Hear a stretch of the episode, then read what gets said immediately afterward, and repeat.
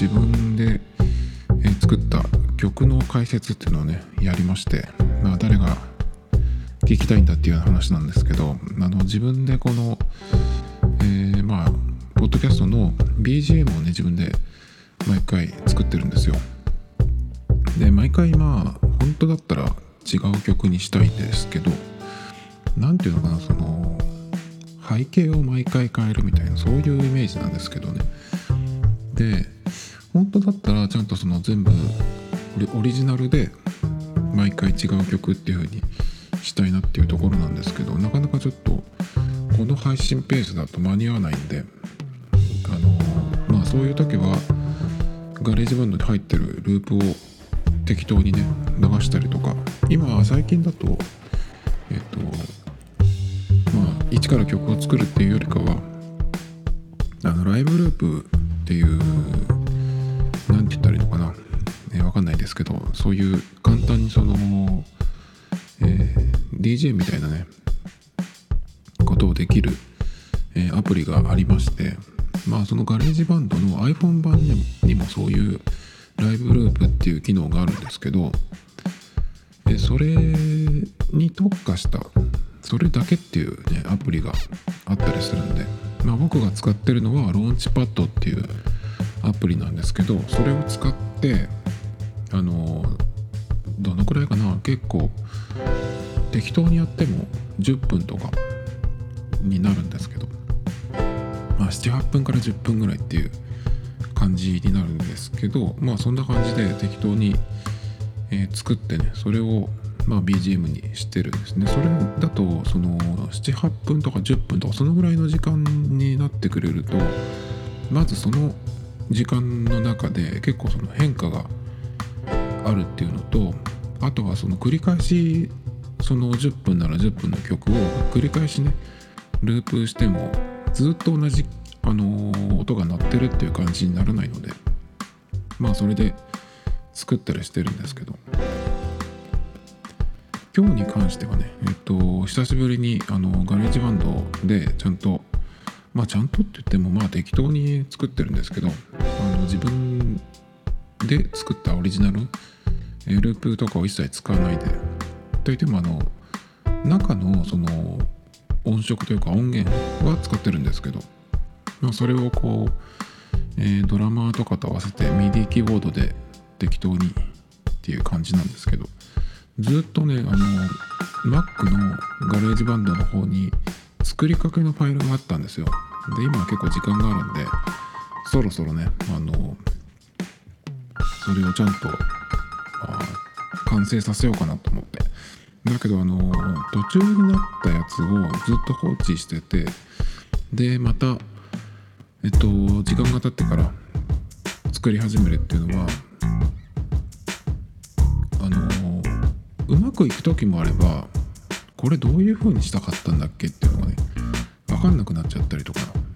あとはまあその煮詰まってそのアイデアが出なくてやめたっていう時もあるんですけど、まあ、再開してもね結局同じ人が作ってるので、まあ、特にそのこっから何かさらに付け足すっていうのもできないなっていう感じでまあそういう感じで今回終わったんですけど、まあ、なので、あの作りかけのやつをまあうんなんていうのかなこう付け足していくっていうよりかはとっとと終わらせたっていうような感じですけどね。まあそれでもあの3曲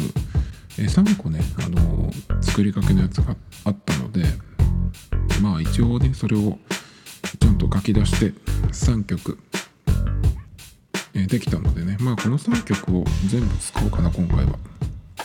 普通は新しい曲ができたらそれをずっとこうループしてるという感じなんですけどまあそんなにね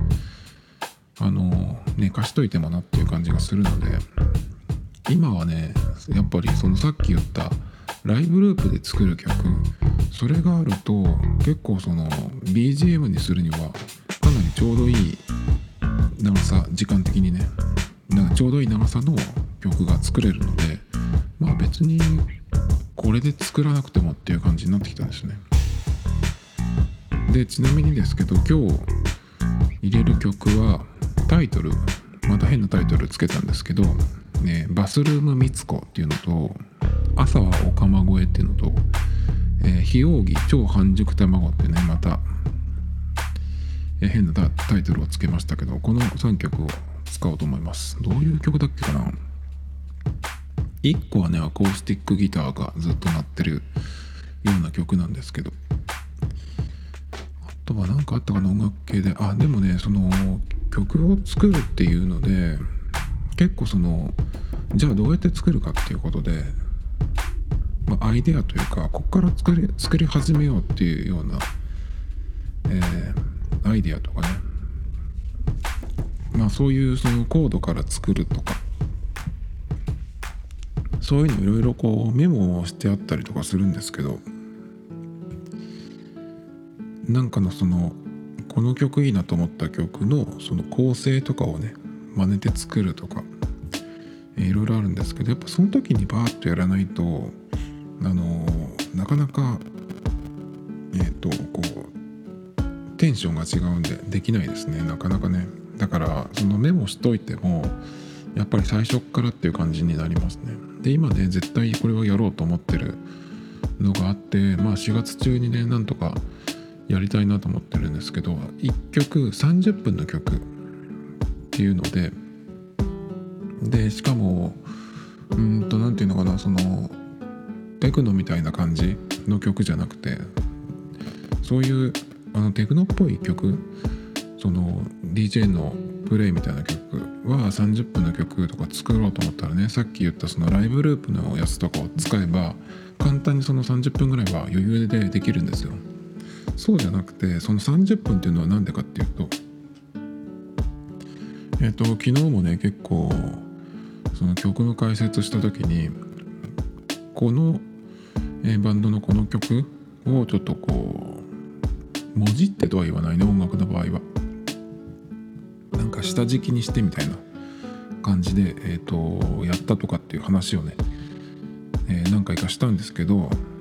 まあそれの、えー、続編という感じで、ね、えっ、ー、と x ジャパンの x ジャパンの「アート・オブ・ライフ」っていう曲があってですねえっと、たまに聞くんですけどそれがですね約30分30分弱の曲なんですよ。でまあえっ、と内訳はね最初の方がバンドだけで演奏してるところが15分、まあ、これだけでも長いんだけど。でそっからえっ、と10分ぐらいの YOSHIKI の暴れてるようなねピアノソロがあってでそれが終わると最後に5分ぐらい。えっ、ー、とまあ 5, 5分ってまあ普通の曲ですけどまたその最後の、まあ、楽章が始まるみたいな感じなんですけどなんかそういう構成で作りたいなとは思ってるんですけどでも結構なんかそういうそれを真似て作ろうとか思うとね難しい気がするんですよね。だけどまああの1個決めてるのはへんてこな曲にするっていうのはいつもの通りなんですけどあとはあのその「アート・オブ・ライフ」っていう曲の中にクラシックのシューベルトの「未完成」っていう交響曲があるんですけどで交響曲交響曲のその未完成っていうのはいろいくつかあるんですよ曲が。大何楽章とかねいろいろあってでその中の一つの、えー、中に出てくるねそのなんつったらかなフレーズというかある部分がその X の「アート・オブ・ライフ」っていう曲のね最後の方にあの引用されててるんですよ。でそれをあの使いたいなと思ってそこだけ真似して「まあ、アート・オブ・ライス」っていうねタイタイトルにしようっていうところだけ決まってるんですよ。でそのねシューベルトの「未完成」っていう曲のその部分をどうやって入れるかっていうのを考えてってでまあ一番あのまあでできればこれができれば簡単なんだけどその楽譜を見つけてきてこの部分だなっていうのを見つけてそれをそのミディキーボードで自分で弾くっていうやつなんですけど結構そこの部分があのテンポが速いですよ。で結構その音数も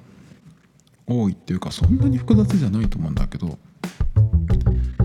でそれをやろうかなと思ったんだけどまず楽譜がなかなか見当たらない。クラシックの曲だからあの楽譜あるはずなんだけど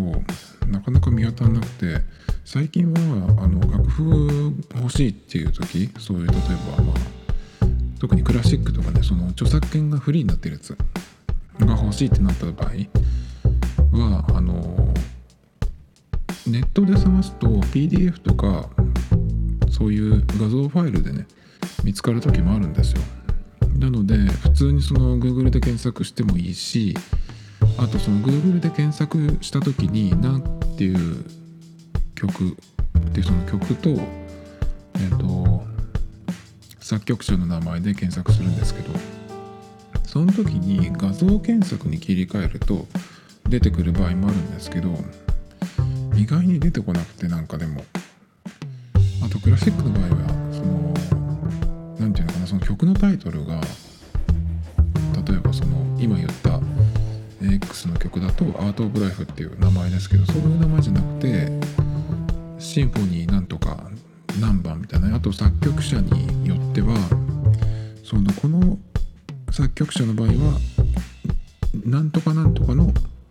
何番200番とかそういう例えばそのバッハだったら BWV20 いくつとかね。そういう付け方をしてるのが結構多いんですよ。なんかあの電化製品の型番みたいなそういうね、えー、付け方をしてるのも結構あって。なのでなかなかねちょっと見つけづらいっていうかまああの最終的には見つからなかったんですけどいいやつが。でえっとまあ画像で見つとかそのファイルで見つかんない場合最近は YouTube で検索するとその特にピアノとかそのソロの楽器用にあの楽譜を画像で出してそれがこう何て言ったらいいのかなカラオケの、歌詞の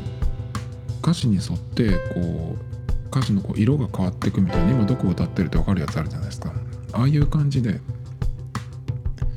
あの楽譜がこう音と音と一緒に曲と一緒に進んでいくってやつがあってそれも期待して探したんですけどちょっとなかったんですよ。なのでこれはどうしようかなと思って耳コピーと思ったんですけどそんなに自信ないしうまくいったこともあんまりないんでしかも結構早いですね今は耳耳コピーアプリアプリっていうのがあのあることあるんですけどあれってでもどんなそのツールとかアプリ使っても耳がないとその聞き取るね意味がないんですよね。まあ、僕なんかは全然音楽の才能とかゼロなんでそういうのはまあやったことありますけどかなりあのそれができる確率は低いんですよね。だからどうしようかなと思ってそのアート・オブ・ライスっていうその構成とかねそこのシューベルトのその部分を入れた30分の曲を作ろうっていうのはしばらく前からあったんですけどただそのしあのー、肝心なねそのシューベルトの曲の部分をどうやって入れるかっていうとこが解決してなかったんでなかなか取り掛かれなかったんですけど一個いい方法も思い出したんですよ。っていうのは MIDI ファイルっていうのがねあるんですよいいものが。それを、えー、MIDI ファイルっていうものを、えー、探してですねクラシックの曲曲とかは結構あるんですよでそれをファイルをダウンロードしてきてあのフリーでね結構あの上がってるので楽譜より結構簡単に見つかるかな MIDI ファイルの方が。でそれをガレージバンドに入れるんですよね。そうするとあの例えばクラシックの場合だとその曲のその編成、えー、バイオリンがいくつとかとかねそういう、まあ、楽器に分かれてこうバーッと表示されるんですよね。だから、えー、それであのー、この曲かなっていうのを見つけてきて入れてでそうすると単にその音声ファイルそのバラバラ楽器ごとにこうバラバラになってる、えー、音声ファイルが手に入るっていうだけじゃなくて MIDI ファイルがあるとそのガレージバンド上であの楽譜が見られるんですよ。ピアノロールっていうあの点みたいなやつ？あれでももちろん見れるんですけどそれじゃなくてその等音記号は4記号のあの楽譜五線紙の楽譜あれで表示することもできるので MIDI ファイルが見つかれば楽譜がねあの手に入ってるたも同然なんですよね。まあ、その完全にそのオーケストラのスコアとかバンドスコアっていう形で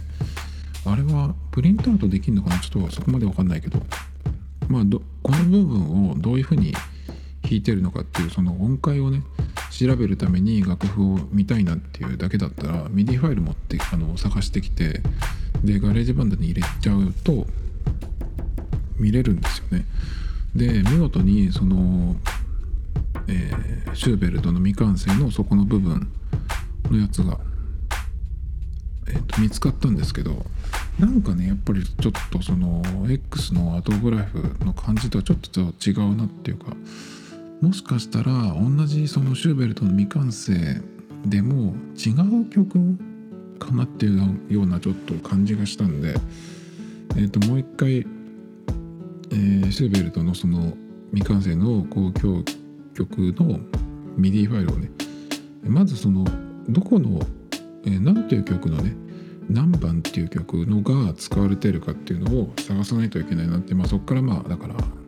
振り出しに戻ったっていう感じなんですけどちょっと待てよと思って。確かにそのシューベルトの曲の引用だけど僕がそのパクりたいのは X の曲の底の部分っていうのがもう分かってるからじゃあダメ元であるかどうか分かんないけど x ジャパンの「アート・オブ・ライフ」っていう曲の MIDI ファイルはないのかなと思って、え、探したらですねいきなり出てきました。でそこの僕が見つけたサイトは、えーと、x ジャパンの他の曲の MIDI ファイルも上がってたんですよ、まあ、他の曲は特にえっ、ー、とまあダウンロードしてきてはいないんですけどまあそのお目当てのねアート・オブ・ライフの曲があったのであのしっかりダウンロードしてきてねそれをまず、えっと、ガレージバンドに入れましてでその肝心の部分だけを残してあと全部消してで、まあ、見やすいようにしてね、えー、そうすると本当に何秒っていうような感じなんですけどでそうしたらね楽譜がちゃんと見れたのでだからそれを見ながら自分で弾いて、まあ、どういう風に使うかまだ分かんないけどどこに使うか結構そのテンポ自体も速いんですよね。えっ、ー、とアート・オブ・ライフのテンポで言うと多分140ぐらいだったと思うんですよ。その調整したらね。だからその140のテンポでえっ、ー、と8分音符がこう連続している、まあ、メロディーというかフレーズなんですけどそれを自分で弾けるか。でさらに言うとその持ってる MIDI キーボードっていうのが2オクターブなんですよね。それのミニ鍵盤のやつなんで、えー、いけるかそれでっていう感じがちょっとしてきましたね。だからまあとりあえずどういうふうに使うかっていうのをまず考えないといけない。っていうのと、まあ、最悪そのその部分のところだけね MIDI ファイルを短くしてそこだけをあの保存したので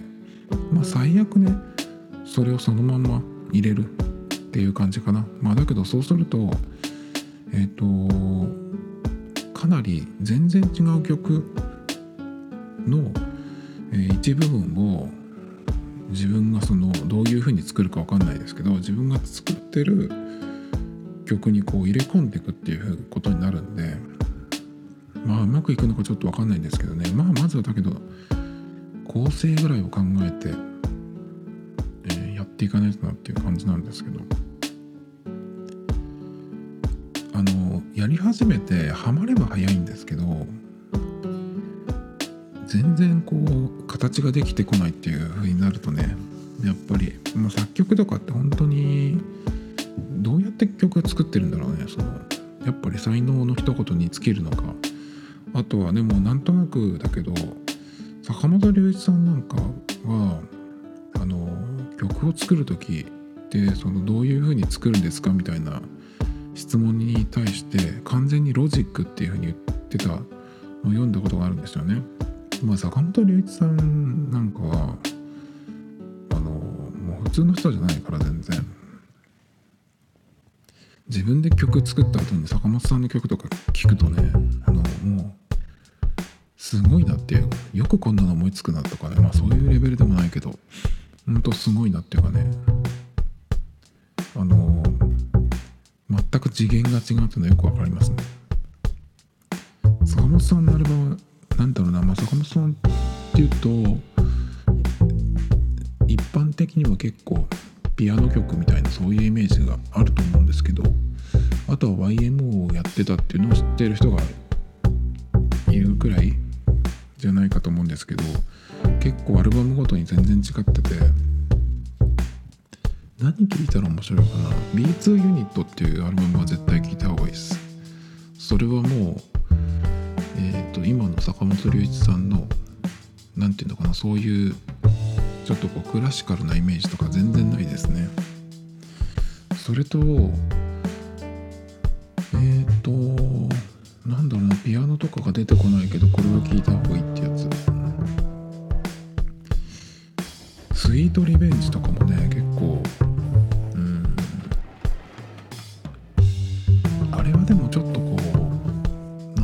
ポップミュージックっぽいんだけどでもそんなにこう砕けてないというかね。あとは何かな？あでも絶対これは聴いた方がいいっていうのね「キャズムっていうアルバムがあって割と最近割と最近って言っても2003年とかじゃないかな。2003年？そんなに遅くないか。そんな前じゃないか。2000でも2003年とかそんぐらいかな。それもね結構2曲目とかね。1曲目がねえっと韓国人のラッパーをフィーチャーした曲でね。アンダークールドっていうのがあるんですけどその次の曲とかねすごいですね。もういきなりなんかこんな曲が始まるっていうのはね。あとは結構その「キャズムってアルバムはえっとなんだっけあのニューヨークの同時多発テロ？ニューヨークのじゃないアメリカのか。その後だったので結構それをこう受けたような雰囲気のもあったりとかねするんですけど。結構坂本さんのそのアルバムはえっとその後 YMO がこう徐々に復活するみたいなのにつながっていくんですけどその時はね YMO じゃなくてえっと YMO っていうのは坂本さんと高橋幸宏さんと細野晴臣さんの3人でやってるんですけどまず坂本さん以外の細野さんと高橋さんがえっ、とあれなんていうバンドだっけ？バンドとかユニット。なんかねいろいろ名前があるんですよ。あスケッチショーだ。スケッチショーっていうえっ、とユニットをねやるんですよ。でそこにえっ、と坂本さんがあれはライブで参加したのかな？それともレコーディングアルバムにもちょっと参加してるのかな？ちょっとね定かではないんですけど記憶がね。結構よく聞いてましたそれも。なんで結構その YMO を現役の時に聞いてた人とかからすると結構こうざわざわする。ような出来事だったと思うんですけどそのスケッチショーの、えー、ライブをやるとかっていう時に坂本さんが参加するとバンド名がちょっと変化してあれはねヒューマンオーディオスポンジって言ってたような気がするんですよね。ヒューマンオーディオスポンジを略してハス HAS って書いてハスってね言ってでその後にえっ、ー、とハス YMO って書いてハシモって読んだりとかねなかなか YMO とは名乗らないっていうみたいなのがあったんですよ。でそうこうしてるうちにえっ、ー、とねなんかキリンのラガービールかなんかの CM で YMO が出たんですよ。で YMO が「ライディーン」っていうねその、まあ、代表曲みたいな YMO の他の曲は知らないけどこれは知ってるみたいなくらいの曲で「ライディーン」っていうのがあるんですけどそれをねその CM で演奏したんですよね。で昔のその音で演奏するんじゃなくてその時のその時の音っていう感じ。だからちょっと違うんですよ。なんていう曲だっけかな？YMO じゃないわ。ライディーン。ライディーン07とかそんなそんなタイトルだった気がする。でなんかおもちゃのピアノとかを使ってそのメロディーを弾いてたりとかねそんな感じだったんですけど結構その辺からあの YMO って名乗るようになってでね最初はねそのバンドの名前じゃなくてなんかお茶飲んだりする時の会の名前を YMO に知ってたみたいなねそんな話をしてたりとか聞いたことがあるんですけど。でも結構それで YMO としていろんなそのイベント今でいうフェスですね。そんなにフェスって最近は最近何でもかんでもフェスって言うじゃないですかいつ頃からか。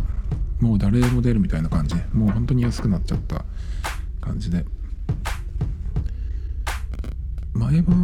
本当にフジロックとかそのぐらいしかなかったと思うんですけど。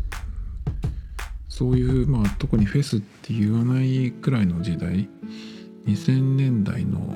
1桁台。2010年になるまで。そのくらいとか結構やってた気がしますけどね。で YMO としていろいろこうライブに出てロンドンでやったロンドンバルセロナとかやってた気がするんだけどな。最近は本当にもう何年もやってるんじゃないですかねそれを考えると。っていう感じで。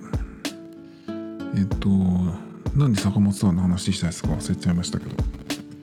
まあとにかくねえっと30分の曲「アート・オブ・ライス」っていうタイトルだけは決まってるんであとそのシューベルトのその部分を入れるっていうのだけね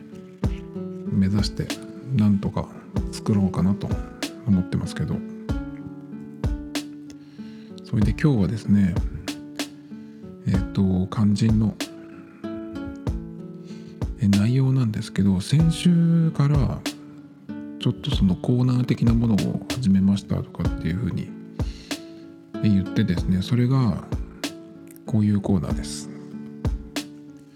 今週の検索履歴っていうコーナーなんですけどまあ何かっていうとまあそのまんまですね。毎毎週毎週というかまあ毎日のように何かしらこう検索をするんですけどえっとそれがなんかそのえー、例えば、えー、Yahoo に行きたいために Google で Yahoo って検索して Yahoo に飛ぶとかそういうなんかその検索内容じゃなくて本当に何かこう何かを知りたくて調べたっていうやつそういう検索履歴を、まあ、ここでね、まあ、発表しつつ何ていうワードで検索してでさらにそのその検索ワードで検索した結果どういうページを見つけたかどこにこうたどり着いて、まあ、どんなことが書いてあったかみたいなそういう話なんですよ。でまずはですね、えー、フリッカー1000枚で検索しました。でなんでかっていうとフリッカーっていうのは写真をそのアップロードしてまあ、アルバムみたいな感じでね、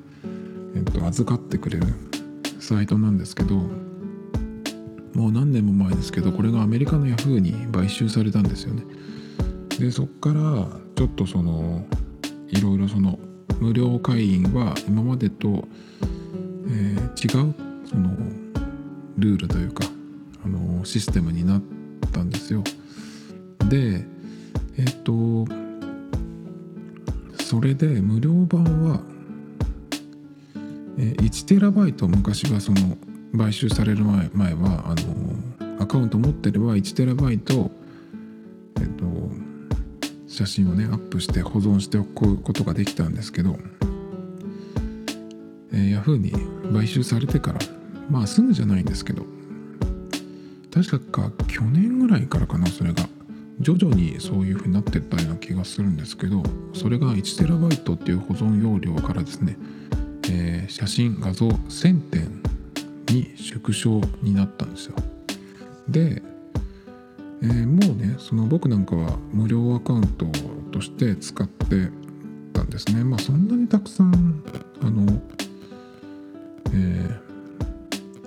ー、しょっちゅうね写真を上げるっていうことはないんですよね。前はあのえっ、ー、とミラーレスとか割とその高級コンデジって言われるような GR デジタルとかリコーの GR デジタルとかねシグマの DP シリーズとか使って常にその重たいけどあの iPhone じゃなくてそっちのカメラで撮ろうと思って何かあったらねっていう感じで常にバッグには入れてたんですどこに行く時も必ず。だけどまずその重たいっていうのとまあでもそれは結構ね何でもないかな重さとかその邪魔くささみたいなのだけどそれよりも何ていうのかなその写真というかそのカメラを出しづらくなってきたなっていうその写真まあ今はもうあれかな何だろうこうスマホのシャッターを音出してカシャカシャ言っててもそんなにっていう感じなのかな。で僕が一番そのちゃんとしたカメラを毎日持ち歩いてた時ってなんか本当にね嫌だなっていう感じでまあでもそりゃそうなんだけど。だからねえっ、ー、とその女の人だったらそうでもないと思うんだけど特にやっぱり成人してる男。あでも高校生とか中学生とかそのくらいでももうダメか。とにかく男がカメラを持って街中でねねうろうろしてるというかこう構えてるとね。やっぱりその自分がそういう人を見た時にも何撮ってんだてめえみたいなねそういう感じであのやっぱり見てしまうんですよ。でどっちかっていうとこうちょっと不審な感じに見えるんですよねなんであのー、やっぱりもうちょっと無理じゃないかなと思ってまあやめたんですけど前にねえっとちょっと前にこれどっかにメモを残しておいたような気がしたんですけども消しちゃいましたね。あのそういうことをね書いてあった、まあ、特集というか、あのカメラ雑誌があったんですよ。でその人は警察に止められて職質みたいな感じ職質じゃないな。なんかその何撮ってるの？みたいな。ねっていうことで、まあ、軽く揉めたみたいな話で、まあ、その人の言い分みたいなの書いてあったんですけど。であのー、でも何ていうのかなその人の言い分っていうのはまあその盗撮ではないよみたいなのとその写真をやってる人ですっていうのとまあその作品を作ってるみたいなまあそういう主張みたいな感じだったと思うんだけどまあそんなことをねいくら言ってももう無理ですよね。それにあのこういう話で大事なのはその人のその主張とかねそういうのが正しいかどうかじゃなくてあのそれを見た人が決めることなんですよねだから例えば男がカメラを持って街中でこう写真を撮っていてで女性が不審に思って警察とかに言って、えー、連れてきたりするじゃないですか。だからもうそこでその女の人にそういうふうに思われたっていうところでもうゲームオーバーなんですよ。大体そういう時ってね。何がそのそのカメラ持ってる人が正しいかどうかそういうことは関係ないんですよ。結局はそのどういうふうに自分が見えてるかそのどう、えー、感じられたかっていうのは、まあ、そこでもう、えー、決まりなんですよね。だからあの何、て言うのかなその例えば芸能人とかモデルの人がね、まあ、雑誌のモデルとかが撮影してるとかっていうんだったらねその後ろに会社があったりとか、まあ、もしくは、えー、許可を取ってたりとかねすればまあ、えー、話せますけど普通の人がなんかスナップなんか撮っててもえっ、と無駄じゃないですかそんなこと言ってもね。大体はまあその主張みたいなことをしてもほぼ意味がないんでだからまあ男としてはまあカメラをね持ってこう街を歩くみたいなのはまあやめた方がいいんじゃないかなっていうのがまあ僕の意見ですね。だからまあ結構まあまあなカメラをいつも持ってたんですけどもう本当にだから1台も持ってないです今は。それどころかあその頃はねえっと何何百枚も撮ってで本当に出来が良かったのだけをそのさっきのフリッカーに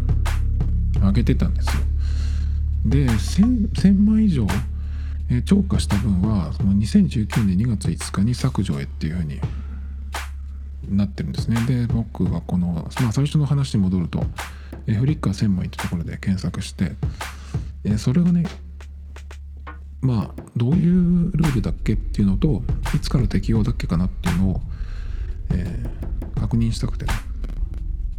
やったんですよ。でその僕が今までそのフリッカーに上げた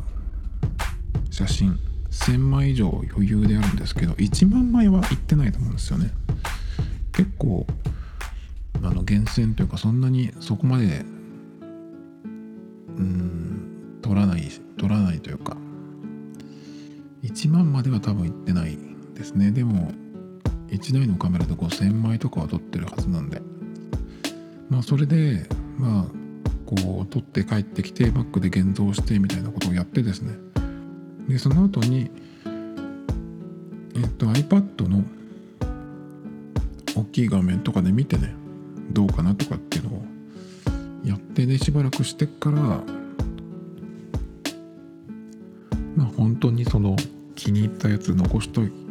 残しときたいやつだけをねフリッカーにあげるっていうのを何年かやってたんですよね。でまあそのフリッカーの仕様が変わるっていうことになる前からえっとそのフリッカーにアップするのもやってたしそのアップしたものをローカルに保存っていうのもやってたんですよ。からまあ大体はそのローカルのファイルにどっか残ってるんですけどだけどもう最近は写真もね iPhone ですら撮らなくなってカメラロールゼロにできるぐらいなんですよ。まあ結構スクショとかそういう保存ちょっと保存しとくぐらい。だから写真というよりは画像だけっていう感じなんですけど最近は。だからその保存したい写真っていうのは全然まあ増えてないしそれにまあ特に保存しなくてもっていう感じにちょっと変わってきてたんですよね最近は。だから今まで撮ったそのアップしたものそれとローカルに保存してたもの別に消えてもいいやっていうくらいになってるんですよね今。何年分も撮ってますけど。結構そういうのってあの過去のものってどんどんどんどん増えていくじゃないですか。でそれを残しとくっていう癖というかね、まあ、そういう習慣になると、まあ、生きてる以上どんどんどんどんねその増えてってじゃあ管理をどうするかっていうことになるんですけどまあそれをやり続けるにはいつもそのことを考えてなきゃいけないしだからその外付けのストレージとかもどんどん増やさなきゃいけない。そういうのはちょっと嫌だなと思って。基本的にあんまりその物を持たないようにしたいなっていうか物を持ってもその洋服とかそういうもんだけ。で洋服とかに関しては僕はあの前に何かありましたけどフランス人パリジャンは何着しか持たないみたいなそういうこうミニマリスト的なえっとそういうのは別に僕は全く興味がなくて何だったら毎日別のものを着たいぐらいの方なんですけど洋服とかに関しては消耗品なのでまあいくらあってもねそのうちあのまあ消耗とか劣化していくじゃないですか。だからまあ別にいいんですけどこういう何て言うのかなもうちょっとこうしっかりしたものはあんまりこう増やしたくないなっていうのとまあだからその増やす原因になる習慣っていうのもやめようと思ってだからもう写真とかもあまり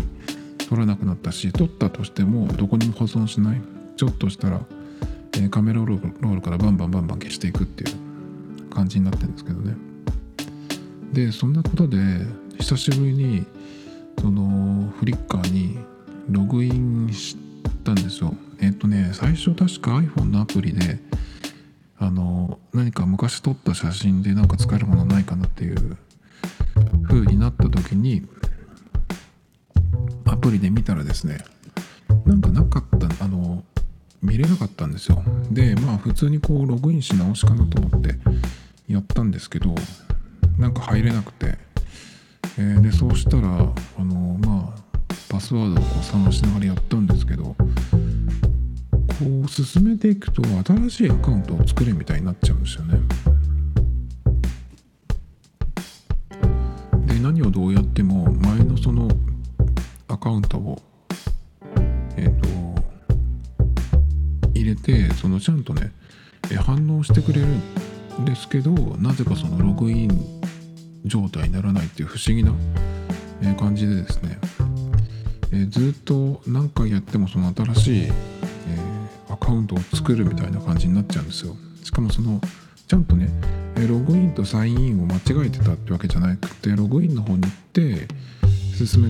ているのにそういう風になっちゃってちょっと分かんなくてこれも iPhone でやるのやめようと思って Mac からそのブラウザからやったんですけどそしたらちゃんとその、まあ、入れたんですけどそうしたらね1000枚以上になった超過した分あの ZIP ファイルにしてあるからダウンロードしろみたいなメッセージがあってですね。まあだけど別にいらないなっていう感じであのー、そのまんまにしてるんですけど。まあそんな感じでえっ、ー、と久し久しぶりに、えフリッカーのことをちょっと思い出して、えどういう風になってんだっけかなと思って。まあそのためにねフリッカーと1000枚で、えー、検索しましたよっていう長い話でしたね。次 iPhone11 と au で検索しましたこれはねなんでかっていうとえっ、ー、とまだ、えー、iPhone8 プラスを使ってですね後ろがもうバリバリでえっ、ー、と中がちょっとこう中のその機械部分っていうんですか中身がこう見えてる状態で結構ねこれもし水がかかったらもう完全にアウトだな多分っていうぐらいの感じなんですけど。で iPhone11 をね、えー、買おうと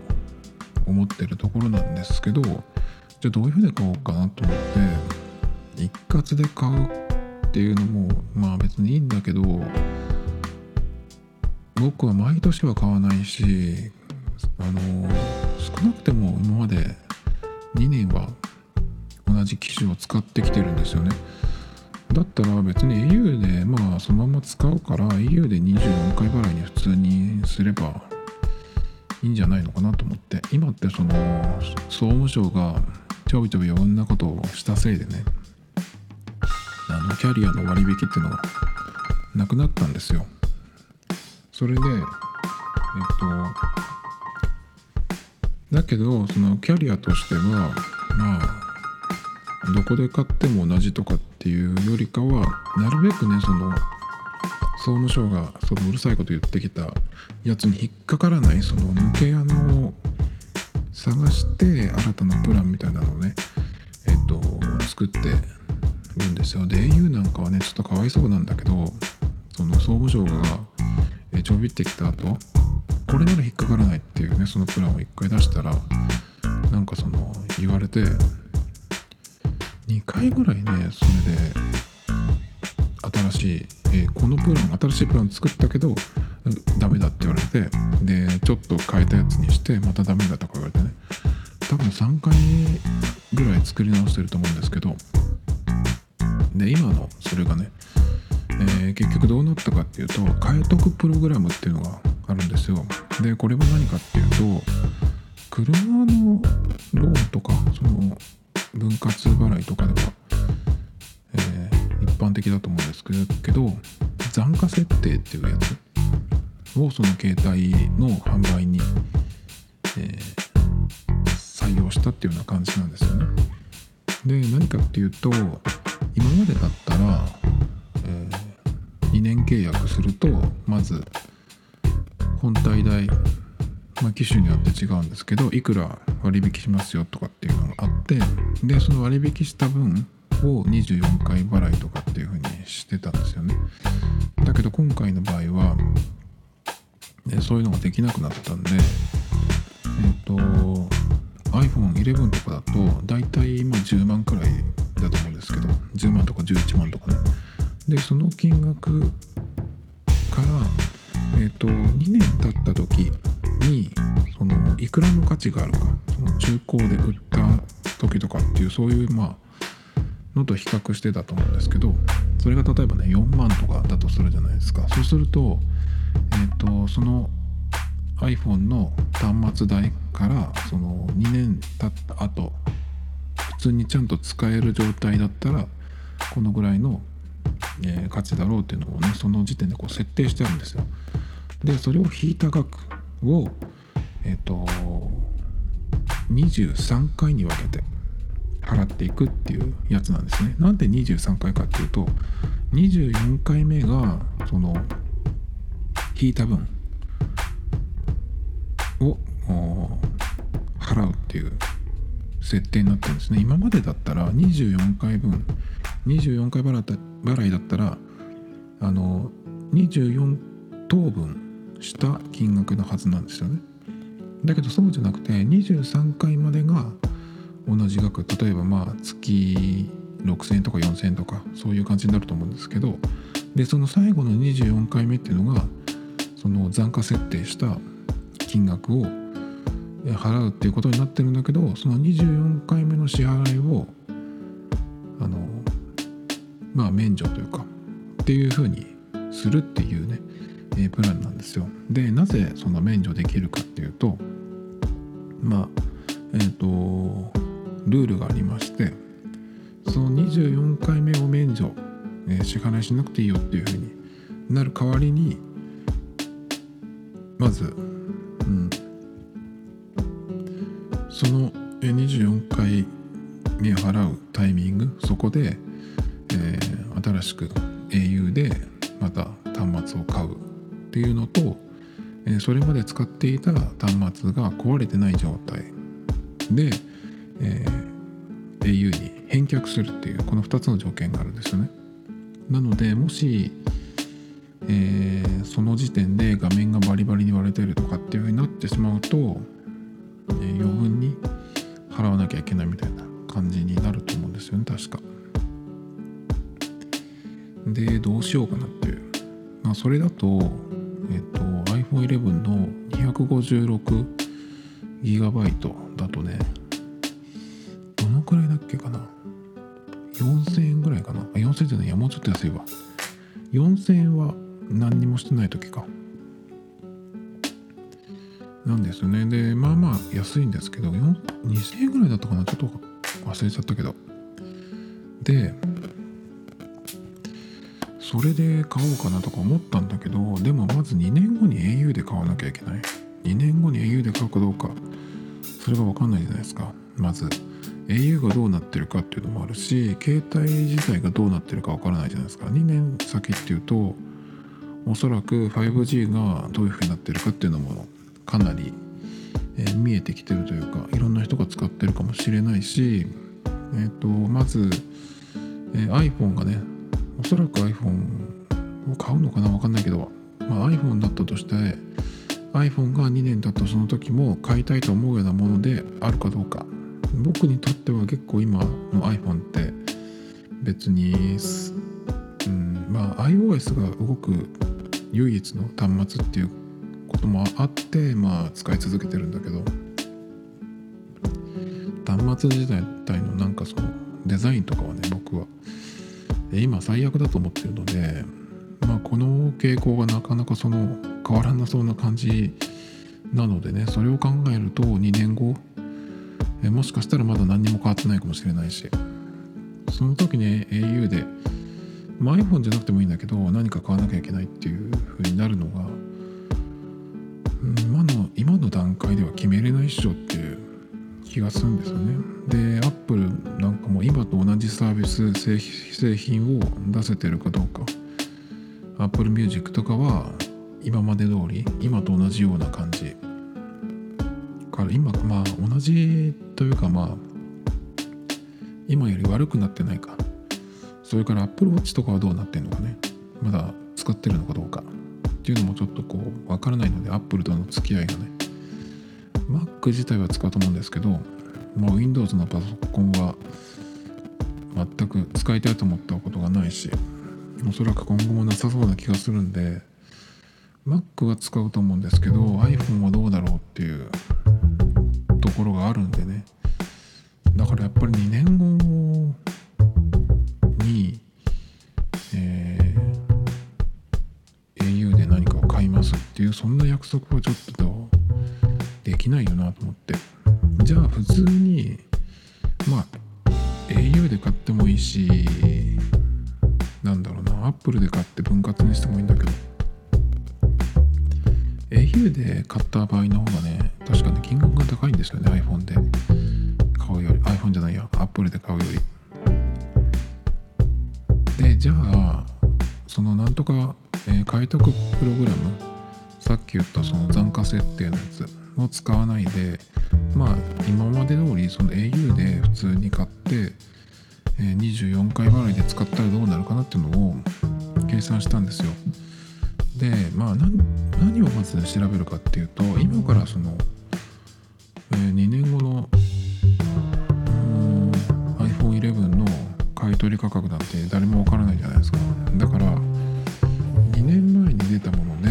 今の iPhone11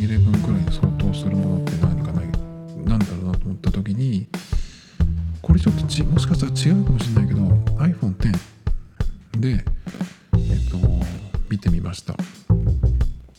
iPhone X の場合は、えっと、今の11よりかは11 Pro に相当するかもしれないんですけどでも10から比べても11 Pro ってちょっとこう一段上にいってる気がするんでまあ11と10最初の10を比べてもまあいいのかなっていう感じがして一応ね10の 256GB の、えー、発売時の価格とあと今のえー、何？中古の買取価格を見てみました。そしたらですね iPhone X の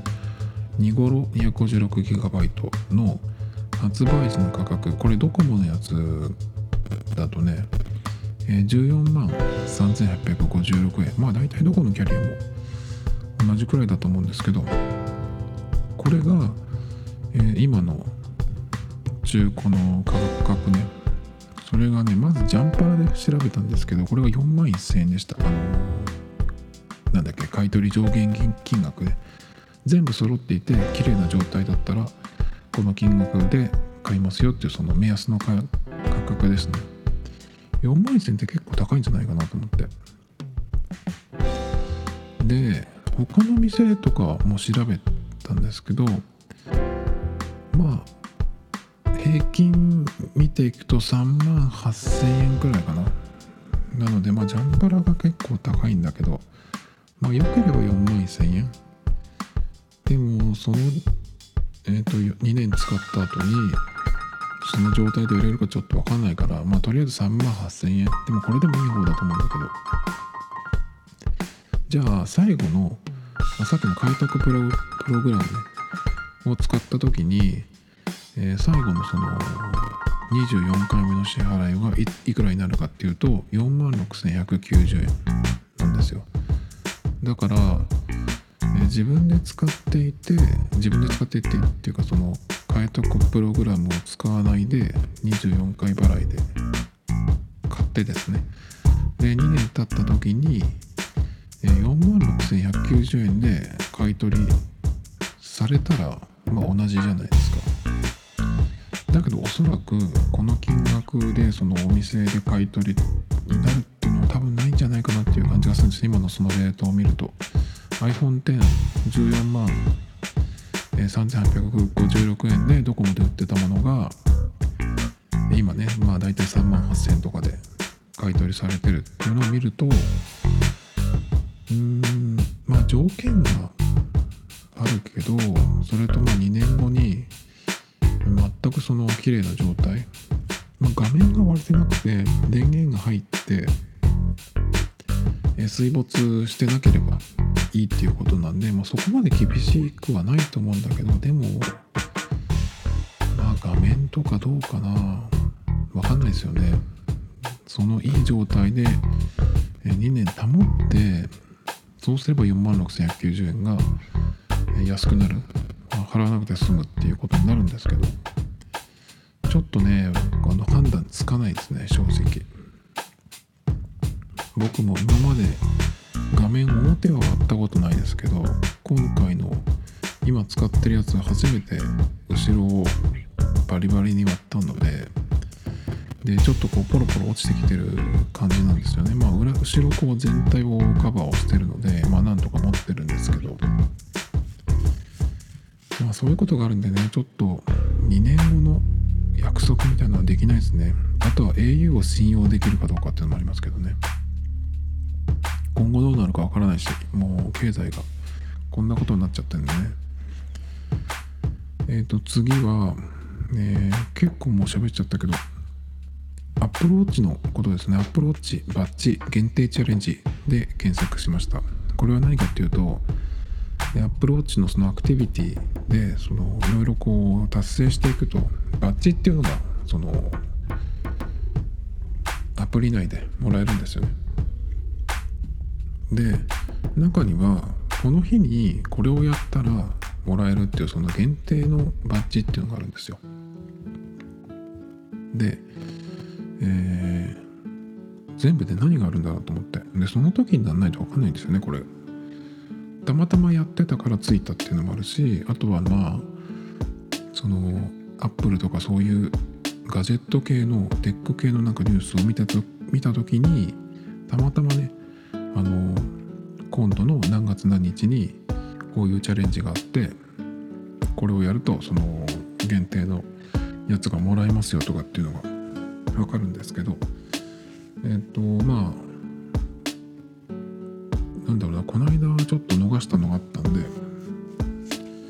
ちゃんとその何がもらえるどういうチャあのチャレンジがあるのかっていうのも一回見てみようと思って調べたんですよね。で今まではヨガの日のチャレンジ、えー、今までやったやつね。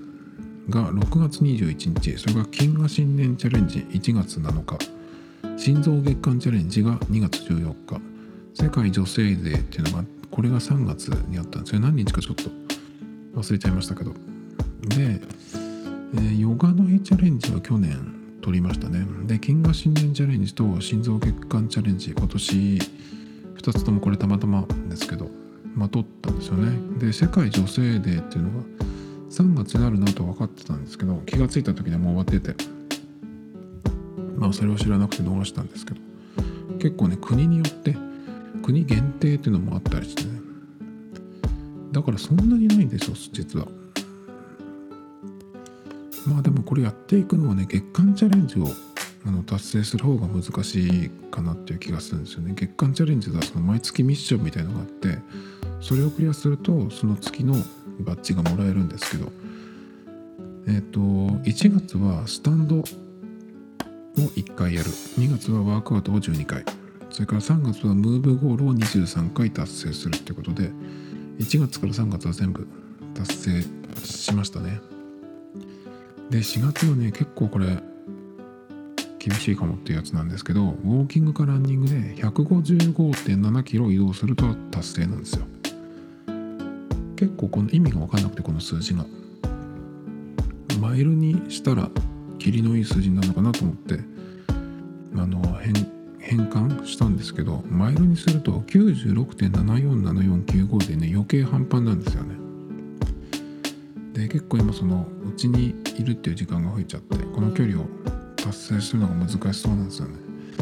まあ走ってるんでその走ってる、うん、距離まあ大体10キロ前後だから1回行くと。だから今4月の何日だっけ？12か。だからまだチャンスあるんだけど今なんですよね。膝が膝の痛みがなくならなくて片手片足で立つと痛いぐらいなんですよ。だからねちょっとこれが治らないとどうしようもないんですけどなんでこんなに痛いのかわかんないんですけど。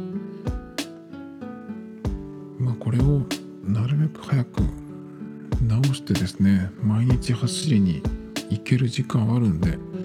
えー、何とかね達成したいなと思うんですけど155.7キロって結構きついですよね。100キロ、えー、走るのを達成しても結構だから移動時間移動するその距離自体が走るの以外は少なくなってるんでどうやってクリアすればいいかなっていうもしかしたら落とすかもしれないですね。次、えー、ルート西で検索しました。ルートは、えー、これは英語英単語で ROUTE で数字の2と呼んでルート西で検索しました。これはですね何かっていうとえっ、ー、と西健一さんっていうプレイステーションとかでゲームを作ってたクリエイターの方でその人のことをね急に思い出してでその西さんっていうのがルート西っていう、えーと、自分の会社をやってるんですよね。なので、まあ、ルート西で検索すると、まあ、西さんのその今何を作られてるかとかとあともあのそのプライベートのこともブログに書いてたりするんでそこにね。で10年前とか結構よく見てたんですよ。で西さんとあと亡くなっちゃったんですけど飯野健二さんっていうねクリエイターの方がいて僕は2人とも好きなんですけど。で西さんを知ったのは飯野さんのラジオに西さんが出られたからっていうのもあってでその後ね西さんの作ったゲームとかもやったりとかね結構しましたけどね。で今どうしてられてるのかなと思って、えー、なんとなく検索したっていう感じなんですけどそれでねえっ、ー、とまあ日産の作ったものじゃないんだけどえっ、ー、とブログかどっかにねミニモーターウェイズっていうゲームがなんか今面白くてそれをやってるっていうような話があってね。なんだろうなと思って調べたんですよ。そうしたらなんかこれ結構面白そうなやつなんですけど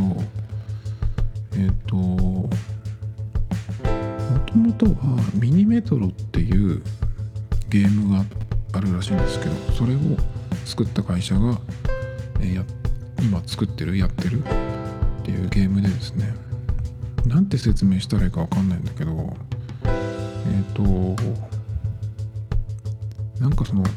地下鉄のマップを完成させていくみたいなこれ全然面白さも何も伝わないんですけど。でこれねやってみようかなと思ったんですよ。iPhone でできるっぽいそのリンクがあったんで行ってみたんですけどこれがですねアプリじゃなくて Apple アーケードなんですよね。そこでちょっともうトーンダウンっていう感じでね。結局やってないんですけど。でこれがその、えー、ミニモーターウェイズっていうタイトルなんですけど前にそのミニメートロっていうのがあって、まあ、それのまあ続編的なやつだっていう、えー、ことらしいんですけどなんかその、えー、ここにねまあその見つけたマコナコっていう、サイトに書いてあるんですけどもしかしたらスイッチとかで、え、出るんじゃないかっていうような予測が書かれていてね Steam っていうなんかそのゲームのプラットフォームがあるんですけどそこで2020年に発売される予定らしいんで、まあ、Apple アーケード以外でも遊べるっぽいですね。ちょっといまいちどういうゲームか、あのつかめてないんですけど、なんかこういうの頭のいい人じゃないとわかんないんじゃないかな。おバカだとちょっと僕みたいに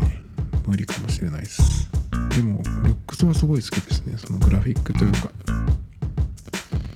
えー、次ですね。これ最後です。キリバスで検索しました。キリバスっていうのは国の名前なんですけど、えっと、どっかでね、キリバス、あの、じゃないや、その前に、えっと、それを言ってた人が、国旗のね、デザインがすごい好きだみたいな話をしてて、で、その人の寿司なあ好きな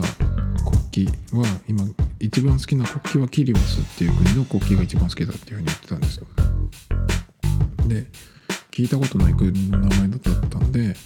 まずね、そのキリバスで、えー、検索してね、まあ、あのー、まず国旗を見てみようと思って。で、画像検索してみました。キリバスの国旗を見たんですけど、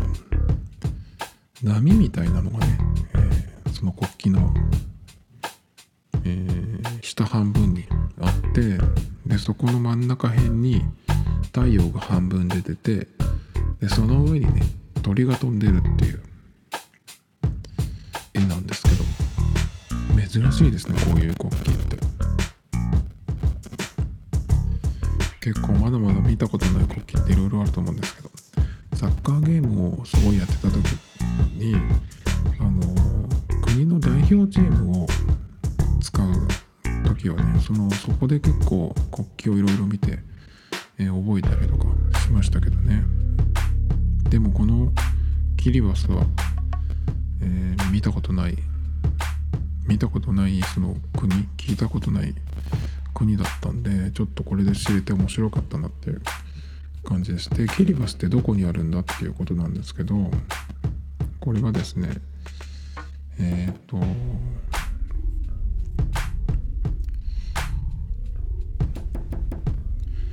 オセアニアですね。オーストラリアの右上みたいな感じ。でオーストラリアからこう右上に進んでいくと地図上で、えーと、メキシコの方に行くんですけどその間ですね。すごいこう島がいくつもある。っていう国らしいんですけど。でキリバスってどういう国かってこうざざっとね検索するとやっぱこうリゾートですごく海が綺麗でねちょっとこれキリバスってその国旗を見ようと思って検索したんですけどすごいねなんか今すぐ行ってみたいなっていうような国でしたね。でね結構まあのんびりしたような国っぽいですね。でね結構この国の人たちがなんかそのまあおおらかなんで糖尿病とかになる人が多いみたいなね、えー、ことも書いてあったりして。でそこでねあの一個まあこれ次に別の回に喋ろうと思うんですけどえっ、ー、とねまあそのえー、なんだっけ。あそうそうそう。加工食品の話ね。なんてかっていうとそのえキリバスの人は加工食品をよく食べるのでなんかその糖尿病とかになりやすいみたいな風に。まあここでは書かれてたんですけどえ加工食品って何っていうままずねえそれでそのそんなに何肥満とかあの糖尿病とかそこまで行くようなもんだっけっていう感じでねちょっと加工食品のことを調べてそのうちこうネタにしようかなと思ってます。トミトタイムズ・ポッドキス This program was broadcast you anchor FM